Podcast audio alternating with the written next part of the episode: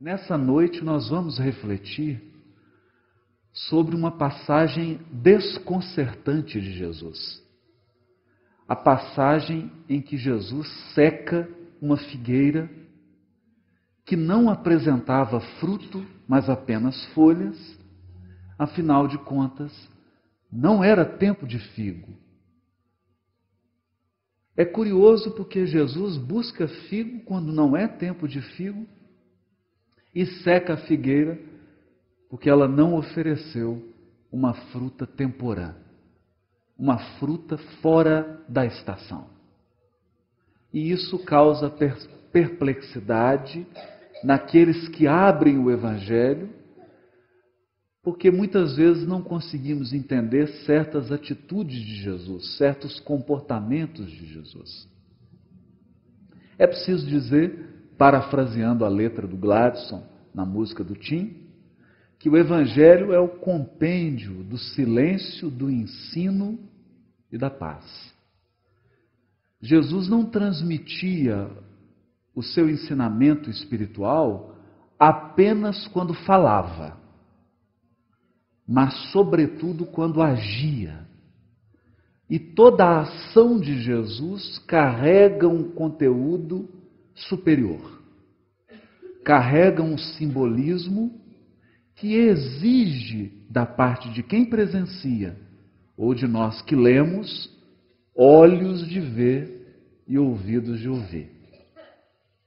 Emmanuel chega a dizer em um dos, seus livros que comenta o Evangelho que Deus não manifesta propósitos a esmo. Porque se o Criador é o Todo-Poderoso, todos os seus desejos se realizam. Por essa razão, o Criador só manifesta sua vontade quando de fato vai executá-la. E o porta-voz de Deus na terra, o seu representante máximo é Jesus. E ele soube com toda a responsabilidade de um espírito da sua envergadura espiritual em todos os momentos da sua passagem pelo orbe, valorizar cada segundo, cada circunstância, cada pessoa que cruzava o seu caminho para deixar uma lição imortal e atemporal. Atemporal. A lição da figueira é uma lição que transcende o tempo. Esse é o primeiro ponto.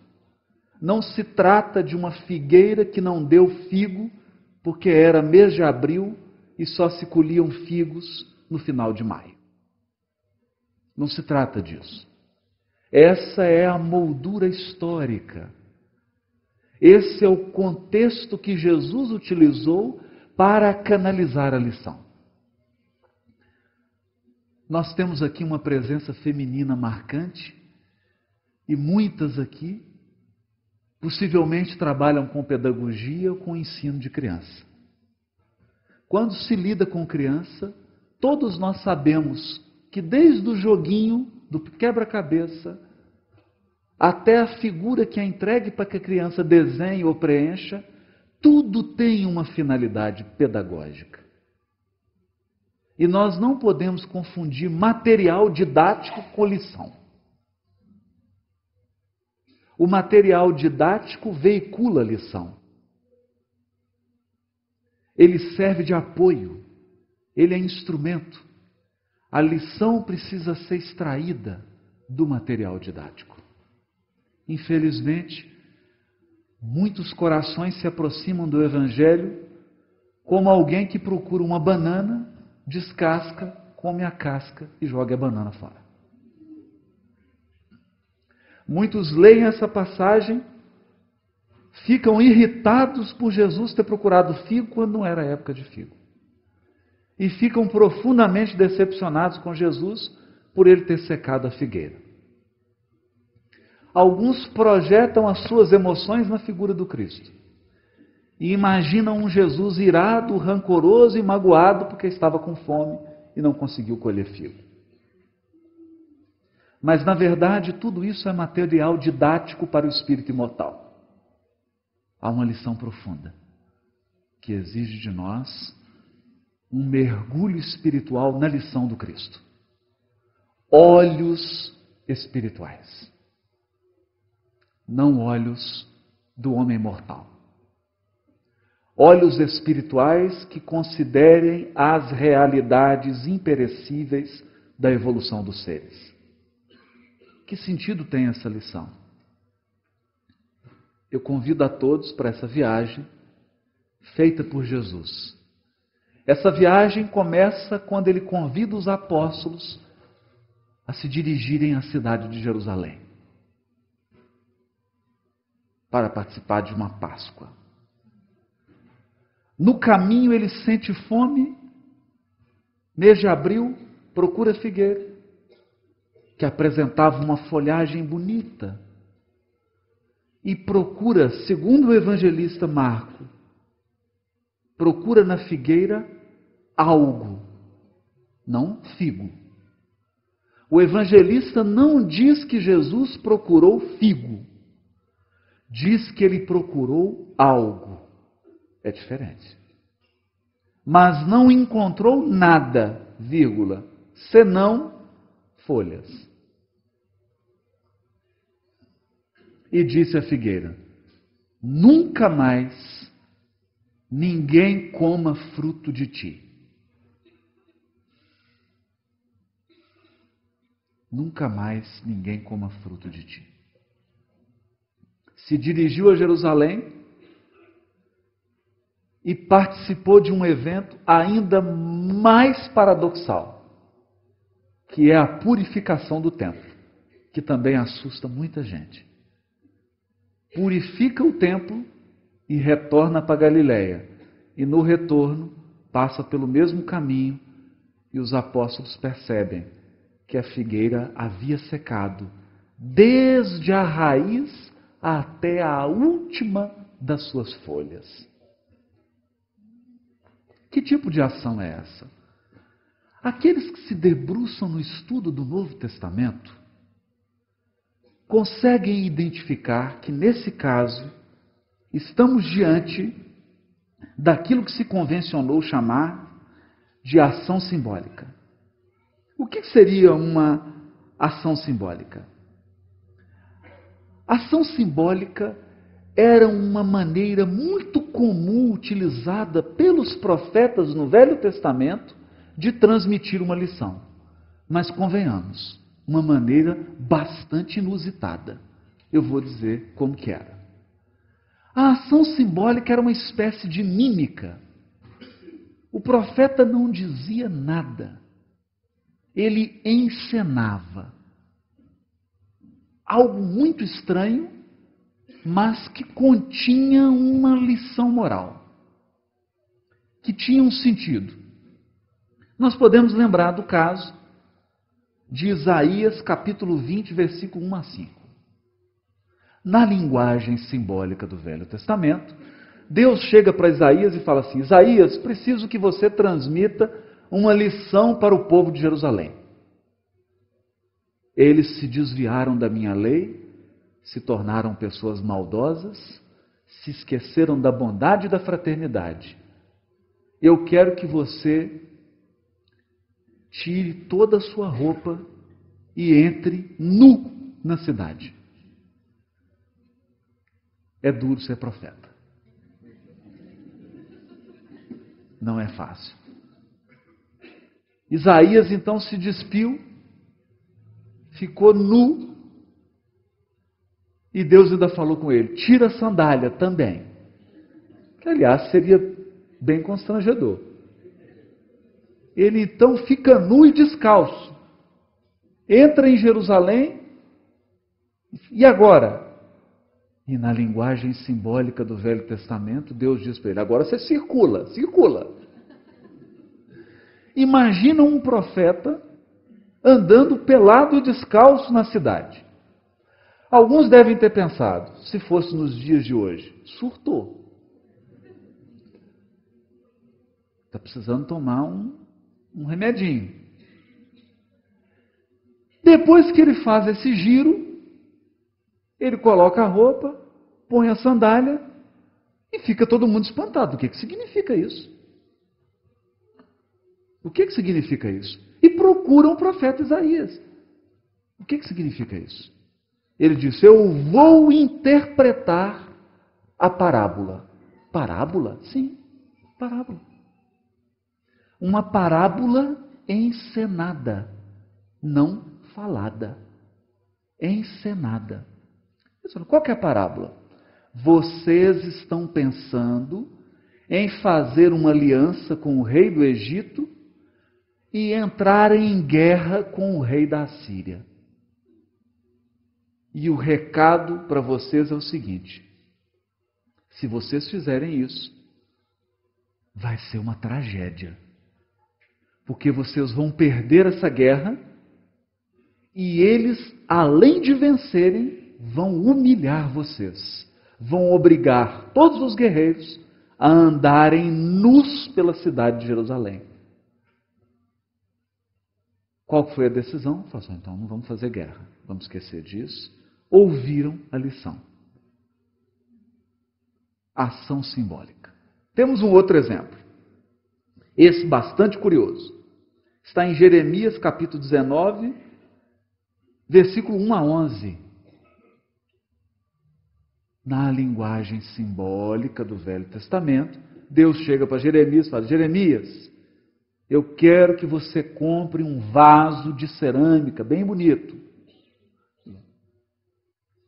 Ele pensou assim: que beleza. O Isaías ele pediu para ficar nu, para mim é só para comprar um vaso, está ótimo. Saí no lucro. Comprou o vaso de cerâmica. Falou, agora você vai lá no templo, no átrio dos gentios, vai jogar esse vaso no chão e vai pisar com o pé, mas tem que ficar tudo quebrado em pedacinho pequenininho, estraçalhado. Você entendeu, Jeremias? Entendi. E o que, que significa isso? Aí ele explicou para ele o que, que significava aquilo. O Jeremias comprou o vaso, foi até o templo de Jerusalém, quebrou, pisou, despedaçou o vaso e todo mundo olhando para ele, falando assim: não está bem. Jeremias já era um pouco exaltado de natureza. Só que ele entusiasmou. Jeremias entusiasmou. Extrapolou um pouquinho no cumprimento do dever. Ele falou: Quer saber? Eu agora vou explicar, mas vou explicar lá na porta que não pode entrar. E entrou numa área restrita a sacerdote. Aí eles prenderam Jeremias. O que, que você está fazendo isso? O negócio é o seguinte: vocês se desviaram da lei, se desvirtuaram. Esse vaso quebrado significa que Jerusalém será invadida e todos serão levados cativos. Ficou quatro dias preso. Ação simbólica. É interessante, não? Mas agora eu vou contar uma que essa é constrangedora. Se alguém ficou com pena do Isaías, vocês não viram o Ezequiel.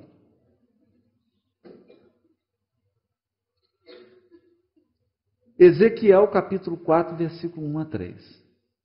Na linguagem simbólica do Velho Testamento, para ninguém pensar que Deus fala com as pessoas diretamente, né? que Deus fala no nosso coração sem palavras, não usa palavras. Né? Nós até contamos aqui o caso do repórter que foi entrevistar Madre Teresa de Calcutá e perguntou para ela: Madre, o que, que a senhora fala com Deus quando está rezando? Ela falou assim: Eu não falo nada, eu só escuto. O repórter ficou intrigado e perguntou: E o que, que Deus fala com a senhora? Não fala nada, ele só escuta. Então, a comunicação sem palavras, é assim que Deus fala conosco, porque fala através do sentimento. Por isso, o Velho Testamento é um conjunto de símbolos. Então, na linguagem simbólica, Deus chegou para Ezequiel e disse assim: Meu filho, você vai comprar um, uma cerâmica, vai desenhar a cidade de Jerusalém. E ele deve estar pensando assim: puxa, saí no lucro. Com, em comparação com Isaías, com Jeremias, tá bom para mim. Mas aí você vai fazer o seguinte, meu filho. Vai pegar umas pedrinhas, vai fazer uns cavalinhos, uns guerreiros. Aí ele deve ter pensado assim: meu Deus, não estou entendendo. Será que é evangelização da infância? Não, Isaías. Você vai sentar no meio da praça de Jerusalém, vai colocar esse desenho de Jerusalém e vai brincar de guerra. Vai pegar os cavalinhos que você esculpiu, vai fazer eles invadirem a cidade, vai pegar os soldadozinhos. Ele falou, não é possível. Né? Foi aí que surgiu aquele joguinho, Wars, né, de guerra, inspirado no profeta Ezequiel. E o Ezequiel ficou brincando e o povo pensou assim: ou ele não teve infância, ou ele está tendo uma regressão. Voltou para a infância. E depois perguntaram para ele. E ele disse: Essa encenação que eu fiz é para mostrar que Jerusalém será invadida. Então, nós citei aqui três relatos de parábola através de mímica, de encenação. O profeta não fala nada, é como se fosse um teatro do cinema mudo. É como assistir Charles Chaplin. Cinema mudo.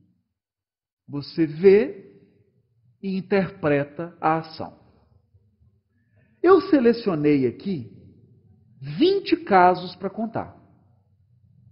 Mas como nós não vamos poder ficar até meia-noite e meia, eu vou me ater a esses três exemplos do Velho Testamento.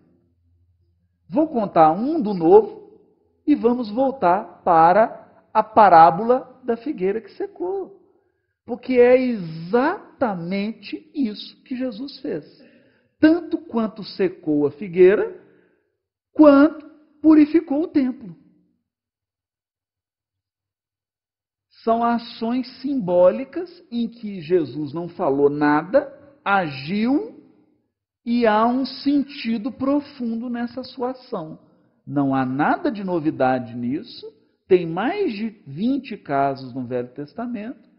Jesus apenas repetiu algo que era da cultura da época. Ele se expressou na cultura da época. Aí alguém perguntava, mas por que, que ele se expressou assim? Por que, que Jesus não falou na língua dos anjos? Porque eu acho que ninguém ia entender. Então ele preferiu falar na língua dos homens. Porque aí todos poderiam compreendê-lo. Nós temos um outro caso que é o profeta Ágabo. Ele chega em Antioquia, olha para Paulo, começa a contorcer-se. No início, as pessoas pensam que está tendo uma crise epiléptica. Ele tira o cinto, amarra as mãos, amarra nos pés, contorce, depois levanta, sacode a poeira, dá a volta por cima, coloca o cinto e aponta para Paulo. Fica todo mundo. Não entendi nada. O Paulo, como era doutor da lei, conhecia muito, estudava muito, falou: Já sei, vou ser preso em Jerusalém. Dito e feito. Dito e feito. Aqui também. Jesus está andando e começa dar o início ao relato simbólico. Estou com fome. Não fala mais nada. Olha para uma figueira toda cheia de folhas. Se dirige a ela, e os apóstolos ficam olhando. Abriu. Era para ter figo? Não. Não. Só se colhe em figos em maio. Não se colhe em abril. Mas figueira da folha em abril? Também não. Eis a questão. Essa era uma figueira que nós chamamos de propaganda enganosa. Porque ela não precisava da folha. Quando a figueira fica cheia de folha, é sinal de que chegou a época do figo, da florescência do figo. Essa figueira apressou-se, encheu-se de folha. Ao encher-se de folha, criou a expectativa de figo, porque todos nós conhecemos as frutas temporãs. Árvores que dão frutos fora da época, antes do tempo. Então não foi de todo em vão a busca de Jesus. Ao perceber que ela apresentava folhas, é razoável a expectativa de encontrar fruto nela. Afinal de contas, ela não precisava da folha. Se ela deu folhas, está indicando que ia dar figo temporão. Curioso, não? Curioso. Mas o que, que isso significa? Que lição isso tem? Nós vamos pedir ajuda aos universitários, que são os profetas do Velho Testamento. E eu vou ler um profeta espetacular. Escreveu um livrinho com quatro capítulos. Pequenininho mas grandioso. Olha o que, que ele diz no capítulo 9, versículo 10. Achei Israel como uvas no deserto. Vi a vossos pais como a fruta temporã da figueira no seu princípio.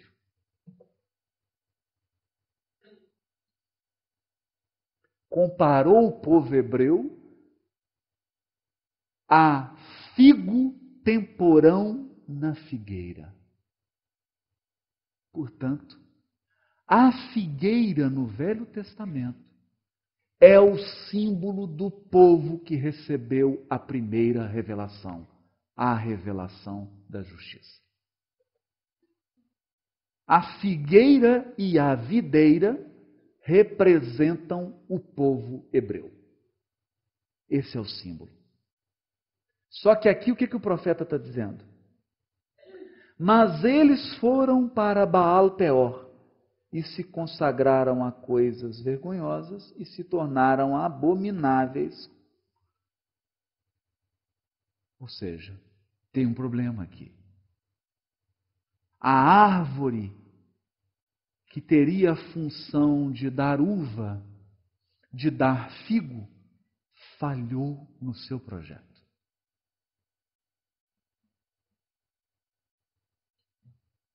Vamos avançar um pouquinho mais. Vamos pedir a ajuda de um outro profeta. Não, vamos pedir a ajuda do Oséias de novo. Ele é bom. Capítulo 2, versículo 12. O que, que ele profetiza? Ele diz assim: E devastarei a sua vide e devastarei a sua figueira.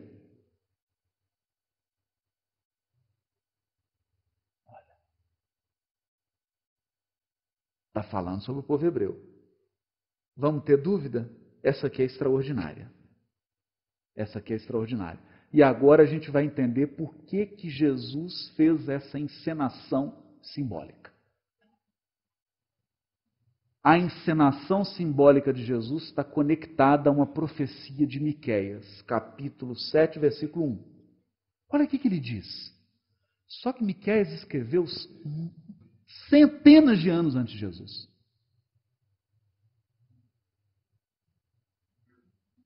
Alguém vai se perguntar: como pode? Fizeram essa pergunta para Emmanuel no livro O Consolador. Os profetas do Velho Testamento dão a impressão de serem diretamente inspirados pelo Cristo. E o Emmanuel respondeu: Isso, é isso mesmo. Os profetas do Velho Testamento eram diretamente. Não é indiretamente, não. Diretamente inspirados pelo Cristo. Porque só Ele conhece o coração dos seus rebeldes tutelados e é capaz de sondar as estradas do futuro. Olha o que que Miqueias vai escrever. Miqueias vai dizer em terceira pessoa. Imagine que é Jesus que está dizendo. Ai de mim, porque estou como, como quando são colhidas as frutas do verão, como os rabiscos da vindima. Não há cacho de uvas para comer, nem figos temporãos que a minha alma desejou. Isso foi escrito centenas de anos antes. Olha o que está dizendo. Não há figos temporãos que a minha alma desejou. E é isso. Ele olha para a figueira e diz assim: agora é hora de cumprir a profecia de Miqueias. Eu vou procurar figo temporão, fora de época. E não vai ter figo. Por que, que ele fez isso? Essa ida de Jesus a Jerusalém é a ida que precede a crucificação dele. Eu gostaria de pedir uma gentileza a todos. Coloque-se no lugar de Jesus. Você tomou posse com uma cerimônia toda especial, como governador do planeta Terra.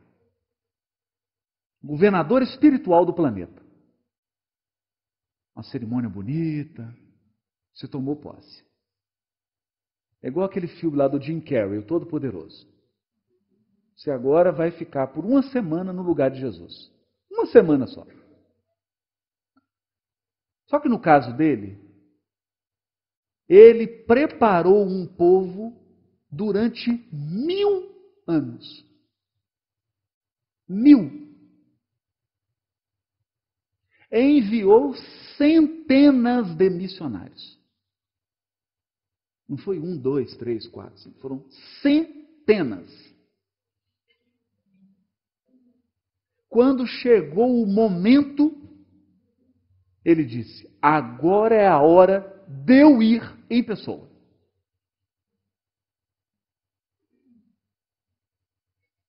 Anunciou que viria, anunciou que viria 700 anos antes.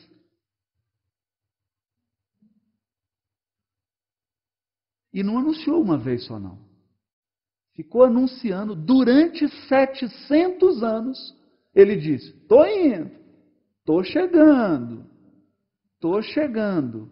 Quando ele chega, não tem lugar na hospedagem para ele. Não fizeram a reserva no hotel.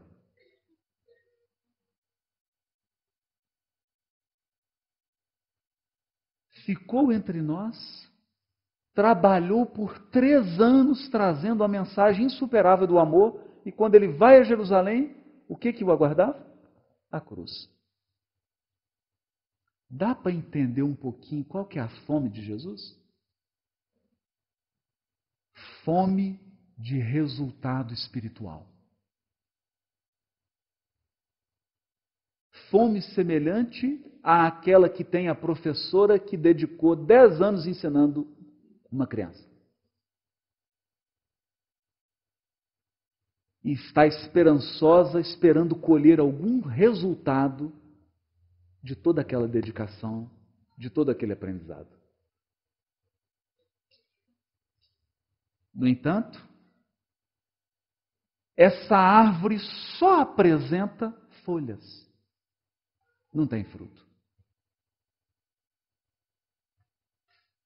Então ele diz: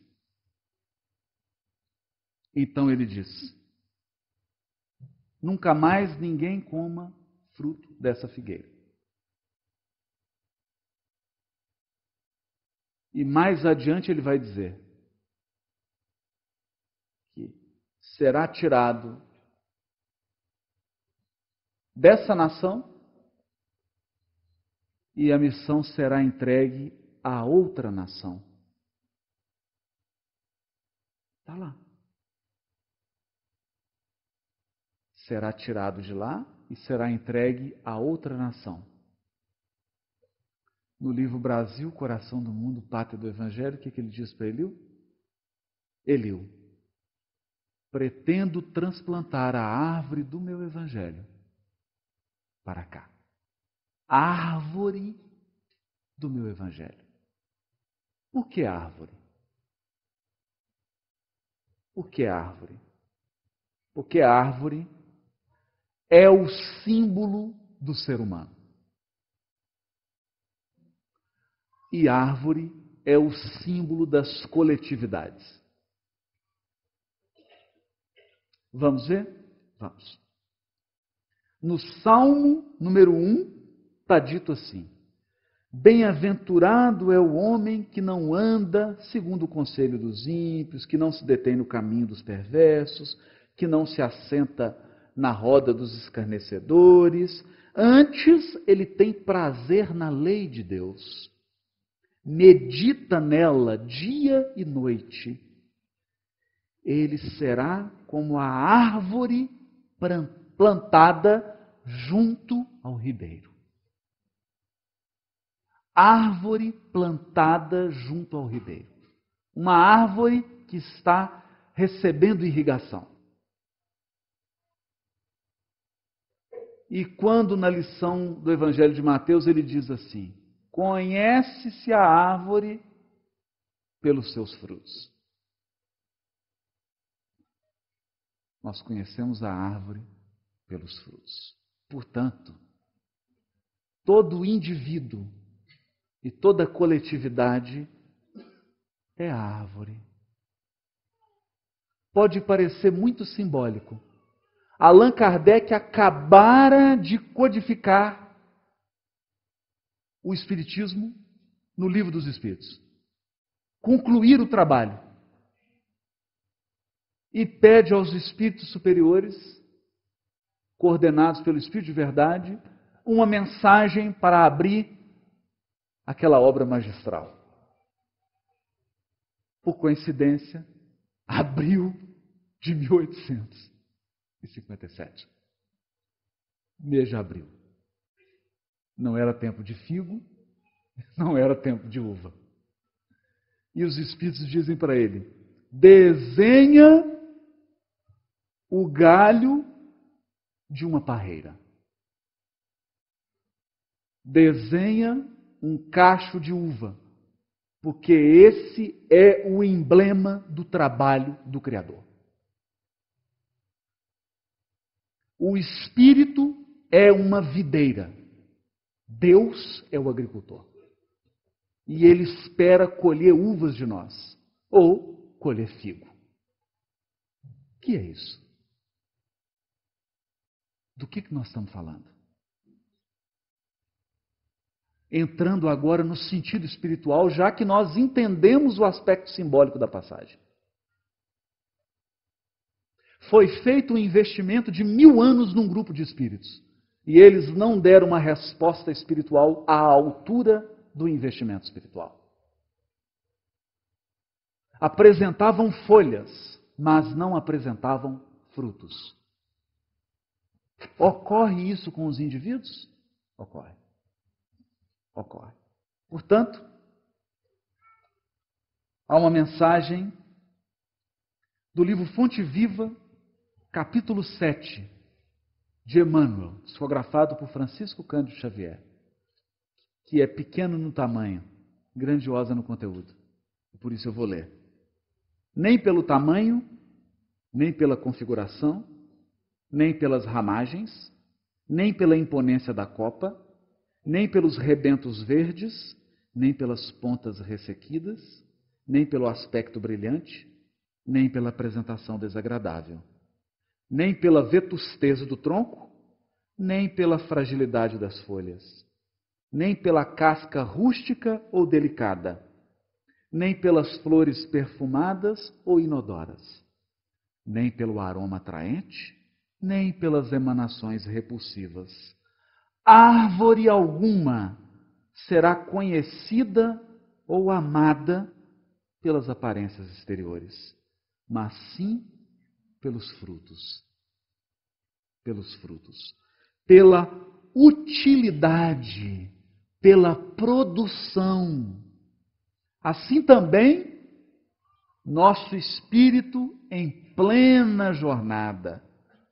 Ninguém que se consagre realmente à verdade dará testemunho de nós pelo que parecemos, pela superficialidade da nossa vida, pela epiderme de nossas atitudes ou expressões individuais, percebidas ou apreciadas de passagem, mas sim pela substância da nossa colaboração no progresso comum substância da nossa colaboração no progresso comum, pela importância de nosso concurso no bem geral. Pelos frutos os conhecereis, disse o Mestre. Pelas nossas ações seremos conhecidos, repetiremos nós. Se cada espírito imortal é árvore, Quais são os frutos? Emmanuel detalha a lição no livro Pensamento e Vida quando diz: os frutos da individualidade são, primeiro, seu sentimento. Seu sentimento. Porque o sentimento define a nossa estatura espiritual. Ninguém é avaliado espiritualmente pela capacidade intelectual ou pela soma dos conhecimentos que já reuniu. Nós somos medidos pelo nosso tônus do sentimento. Porque o sentimento produz vibração, o sentimento produz aura. O que nós sentimos exala e define a nossa legítima e real posição diante da vida. É o que sentimos. O que sentimos.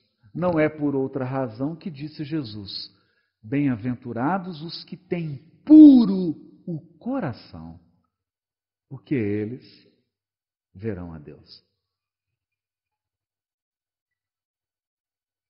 Ou como podemos ler na lindíssima, belíssima poesia de Amélia Rodrigues, como a luz que os olhos fechados não podem ver.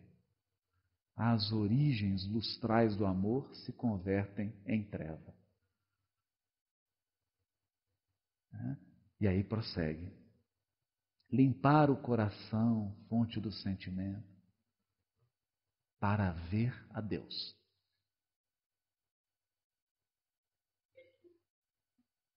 É o coração que define. Sentimento. O sentimento é nosso primeiro fruto.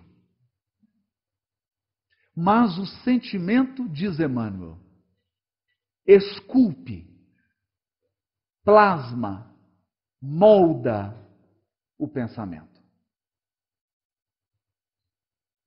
É o sentimento que dirige o nosso pensamento e as nossas ideias. Ninguém pensa ou planeja um crime se não alimenta um sentimento de ódio antes. Então, quem dirige, o patrão, o chefe, o diretor do pensamento é o sentimento. Por essa razão, nós encontramos PHDs em física no Irã construindo bombas atômicas para matar milhões de pessoas. Por essa razão, o nazismo contratou os maiores especialistas em química da Alemanha para construírem câmaras de gases, a fim de assassinar milhões de pessoas. O sentimento dirige o pensamento, ele plasma o pensamento, ele conduz. E o que nós pensamos se traduz em atitudes e em palavras. Palavras e atitudes. Palavras que podem adoecer, palavras que podem curar. Palavras que têm o sabor de uma fruta podre. Palavras que alimentam como um fruto saboroso. Palavras que destroem, palavras que edificam. Palavras. A palavra é uma força poderosa do Espírito. Nós podemos marcar uma pessoa para o resto da vida com uma frase. E todos nós dizem os psicólogos, psiquiatras, aqueles que se debruçaram sobre os labirintos da alma humana. Todos nós somos a tessitura de um conjunto de vozes. Quem não tem aquela voz dizendo assim: menino, você é burro. Menino, você é desajeitado. Você é muito magro, você é muito gordo. Você é muito rápido, você é muito lento. Você é precipitado, você é calmo demais. Vozes, palavras que nos foram ditas, que não tem como a gente apagar. A única coisa que nós podemos fazer é mexer no volume. Abaixar aquelas vozes que nos levam para baixo e aumentar aquelas vozes que nos estimulam. Palavras. Mas elas nascem das ideias que são dirigidas pelo sentimento. Mas além das palavras, a atitude. A atitude. Às vezes, a nossa fisionomia fala mais do que uma palestra de uma hora.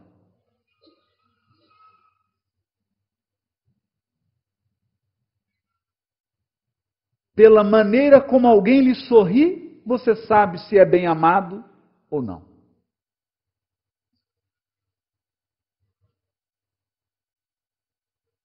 O corpo fala. Atitudes.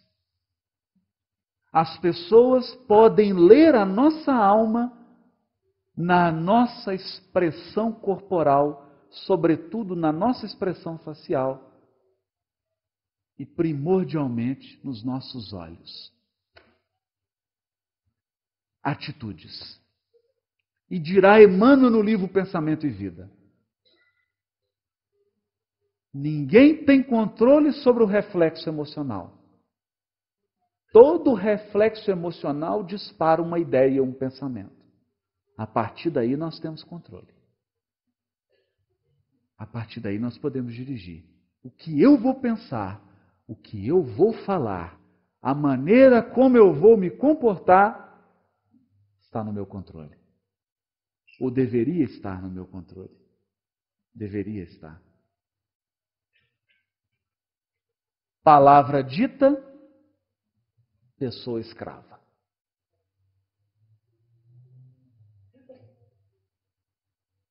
Tanto que há uma belíssima poesia num livro de uma protestante, chamado Palavra de Deus, Palavra da Gente, que ela diz assim: Muito vence quem se vence. Muito vence quem se vence. Muito diz quem não diz tudo. Porque ao discreto pertence a tempo fazer-se mudo. Depois que você disse, não tem mais controle.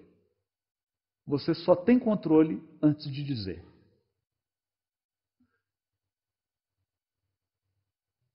Expressada a palavra ou expressada a atitude, diz Emmanuel, alongam-se os fios geradores das causas.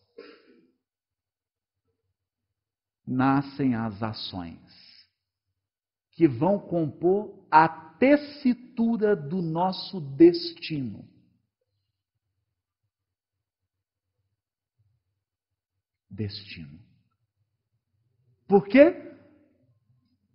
Porque fruto carrega semente. Fruto carrega semente. O que você fala é o fruto que você produz. Mas depois que você falou, a sua palavra gera frutos. E como diz a sabedoria chinesa, qualquer pessoa é capaz de dizer quantas sementes há dentro de uma laranja. Mas ninguém é capaz de dizer quantas laranjas tem dentro de uma semente. Nenhum de nós é capaz de prever o que uma palavra mal colocada vai gerar de consequência para o nosso destino. O que uma atitude e o que uma ação incorreta pode gerar. Dois segundos de equívoco podem comprometer três, quatro, cinco reencarnações.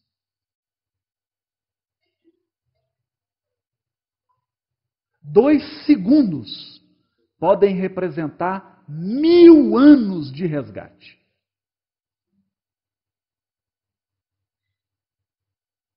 Porque uma fruta carrega sementes.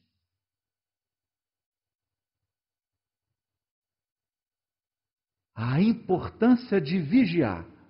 E as árvores são conhecidas pelo fruto. Pelo fruto.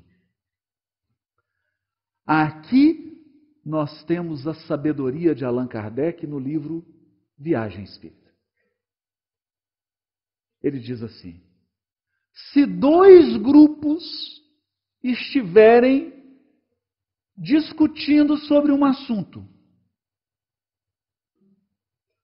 com qual grupo nós devemos nos alinhar? Com o grupo que está certo, está mais correto, mas é truculento, descaridoso, antifraterno, violento ou com o grupo que está equivocado, mas é amoroso, caridoso, fraterno, respeitoso. Ele diz, com o segundo. Porque se você é fraterno, amoroso e caridoso, os espíritos superiores corrigem as bobagens que você pensa ou que você fala.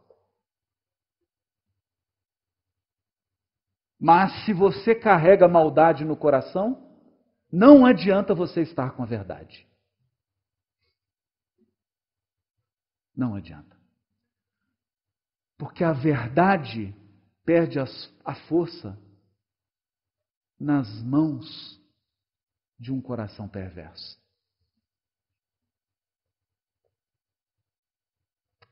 Eis o ponto. Eis o ponto. Isso nos faz recordar o caso inusitado vivido por Chico Xavier no pequenino grupo espírita da prece.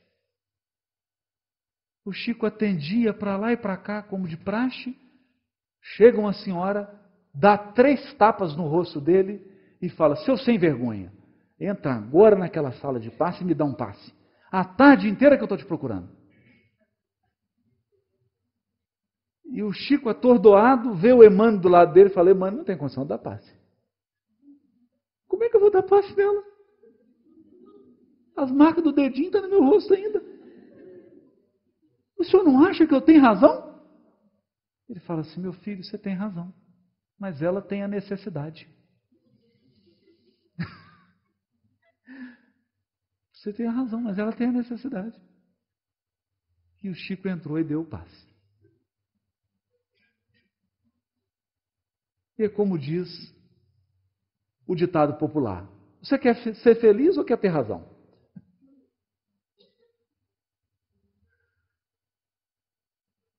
É preciso que a verdade esteja a serviço de um coração amoroso.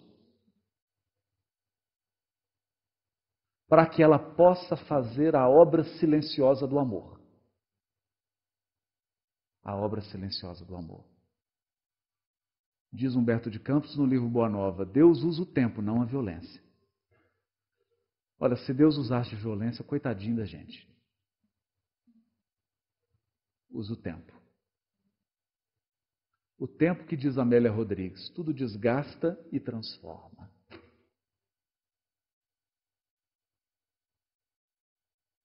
É assim que nós devemos avaliar o fruto.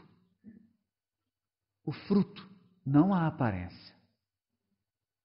E Kardec, na sua sabedoria, quando comenta a passagem da figueira seca, diz assim: Quantas teorias sociais são figueiras cheias de folhas, gerando frutos venenosos. Quantas pessoas são brilhantes no verbo e destilam veneno nas mentes invigilantes.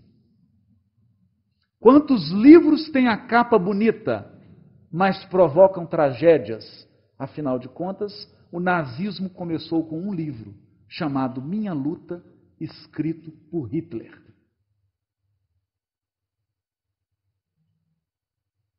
Não basta beleza exterior. A árvore é conhecida pelos frutos. Pelos frutos. Por isso dirá o benfeitor no livro Os Mensageiros. Ele diz assim: todo aquele que opere no bem, de espírito voltado para Deus, deve aguardar sempre o melhor. Não é promessa de amizade, é lei. Todo aquele que opere no bem, de espírito voltado para Deus, deve aguardar sempre o melhor. Não é promessa de amizade, é lei. Que nos faz recordar a história dessa casa. Que operou no bem, de espírito voltado para Deus e recebeu o melhor. Não por amizade, Senhor, pela lei. Porque quem produz frutos recebe investimento do alto para produzir mais. E nós somos avaliados pela contribuição ao bem comum. Ao bem comum. Por isso dizia Paulo: há mais alegria em dar do que em receber.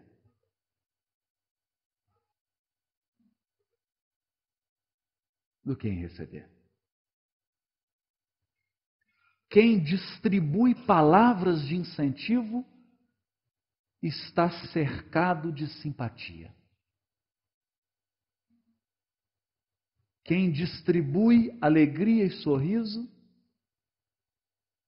não vive só. É sempre procurado. Quem educa, corrige o pensamento e ensina sempre terá a oportunidade de estar cercado de pessoas que querem aprender ou que querem lhe ensinar mais ainda. Mais ainda. Porque Deus não é um pai de soma, Deus é um pai de multiplicação. Nós, seres humanos, trabalhamos com soma. Eu trago um copo, o Marcelo traz um copo. E a gente soma.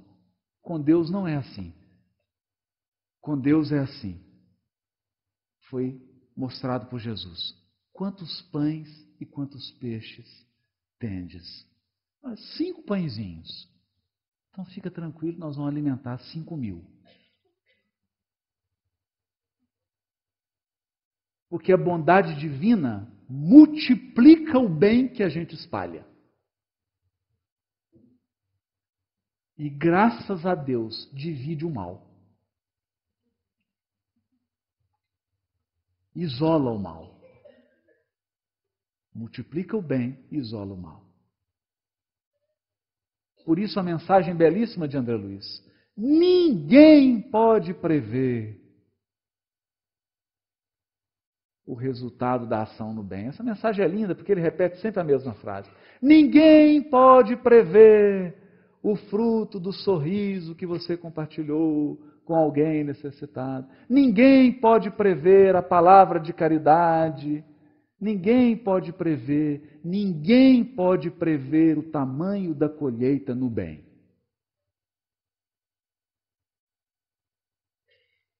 Porque Deus dá o sol, dá a chuva, dá a terra, dá o adubo, dá a semente. Mas nós temos que frutificar. Alguém tem que plantar. E o plantio no bem multiplica-se. Multiplica-se. Das formas mais inusitadas possíveis. Nós nos recordamos de André Luiz, que teve a intercessão de uma prece, uma consulta dada gratuitamente. Uma consulta médica gratuita foi a intercessão para que ele fosse resgatado do umbral. Quem poderia prever? Tamanha colheita no bem com uma sementinha tão singela. A lição é grandiosa. E muitos talvez perguntem: mas Jesus tem fome? Tem. Tem fome. Quando Jesus falava para os discípulos dos tempos que nós estamos vivendo hoje, da transição planetária, e da aferição que será feita nos espíritos que estão na terra, na colheita, na vindima, nós vamos viver uma colheita. As árvores serão examinadas pelo fruto, pelo que está produzindo, e ele diz assim: E eu colocarei à direita os escolhidos e à esquerda os repetentes, os que vão repetir a série. E aí ele fala para eles assim: Eu tive fome, me deste comer. Eu tive sede e vocês me deram de beber. Eu tive frio, vocês me agasalharam. E os do bem perguntam, mas mestre, quando foi isso? Eu nem percebi eu passando pela terra. Toda vez que alguém lhes procurou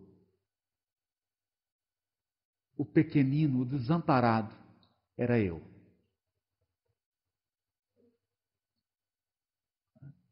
Então a pessoa entra aqui na casa espírita hoje, talvez tenha alguém aqui, encarnado ou desencarnado, ou entra amanhã, entra nessa casa aqui, deprimido, vivendo uma situação para a qual não tem força psíquica para reagir. Está prestes a entrar num quadro de depressão. Entra aqui na casa, já sente a vibração. Toma uma água fluidificada, toma um passe e escuta uma lição edificante. Porque ninguém muda o fruto sem mudar a maneira de pensar. Recebe uma orientação espiritual. Recebe um acolhimento dos trabalhadores. É Jesus com fome procurando a casa, caminho do Evangelho. Ou às vezes, é você apertado com o prazo e liga aquele parente difícil.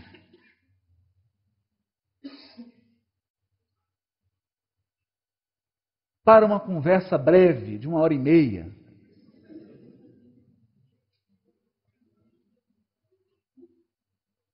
E você supera e consegue oferecer um fruto de bom senso, de equilíbrio, consegue apaziguar os ânimos, consegue pacificar, consegue orientar com palavras singelas e simples, à sua maneira, consegue doar o melhor. É a colheita. São mãos procurando nessa figueira e a gente oferecendo o fruto que pode alimentar a todo momento. Nós somos procurados. Nas ações mais simples do dia, nas circunstâncias mais singelas. Mas é preciso olhos de.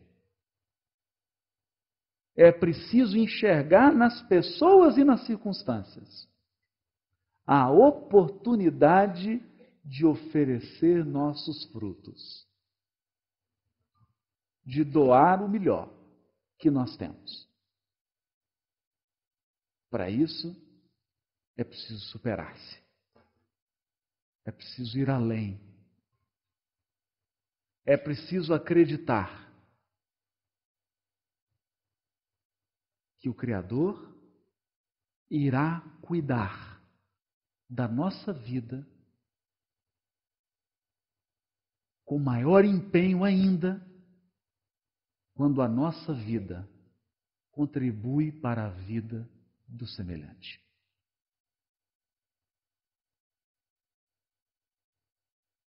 Por essa razão, os Espíritos não cansam de advertir que a maior chaga da humanidade é o egoísmo. Só há fome no mundo porque os encarnados ainda são egoístas. Só há guerras porque nós ainda somos sectaristas.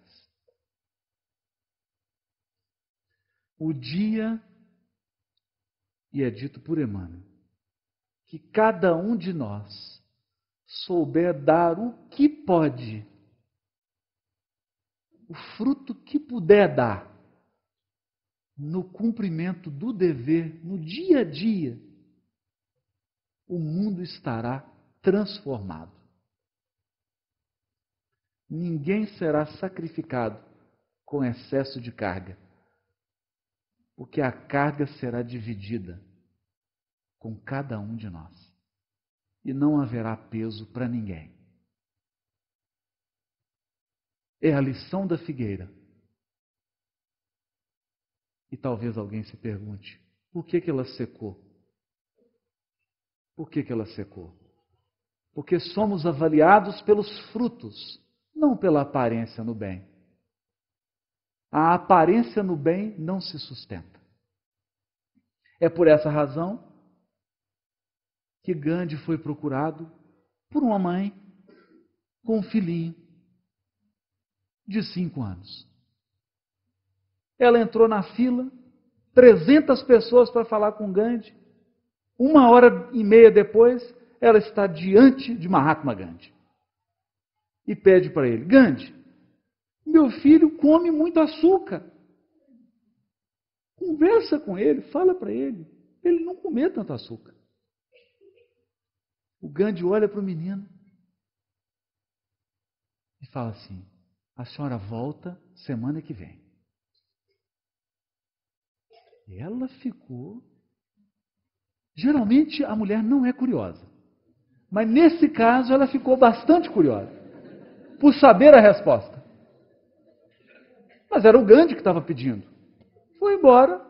Uma semana depois, ela volta, 300 pessoas na fila, está com o menininho, chega diante de Gandhi, uma hora e meia depois, fala: Gandhi, eu tive aqui semana passada, meu filho, aquele menino com muito açúcar. Ah, sim, estou lembrado. Traz ele aqui. Pegou o menino falou assim: Meu filho, para de comer muito açúcar.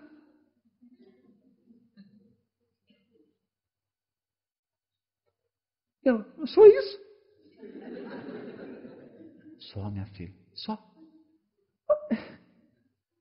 Geralmente a mulher não é curiosa, mas nesse caso ela ficou um pouquinho curiosa. Ela falou assim: Mas por que, que o senhor esperou uma semana para dizer isso com o menino?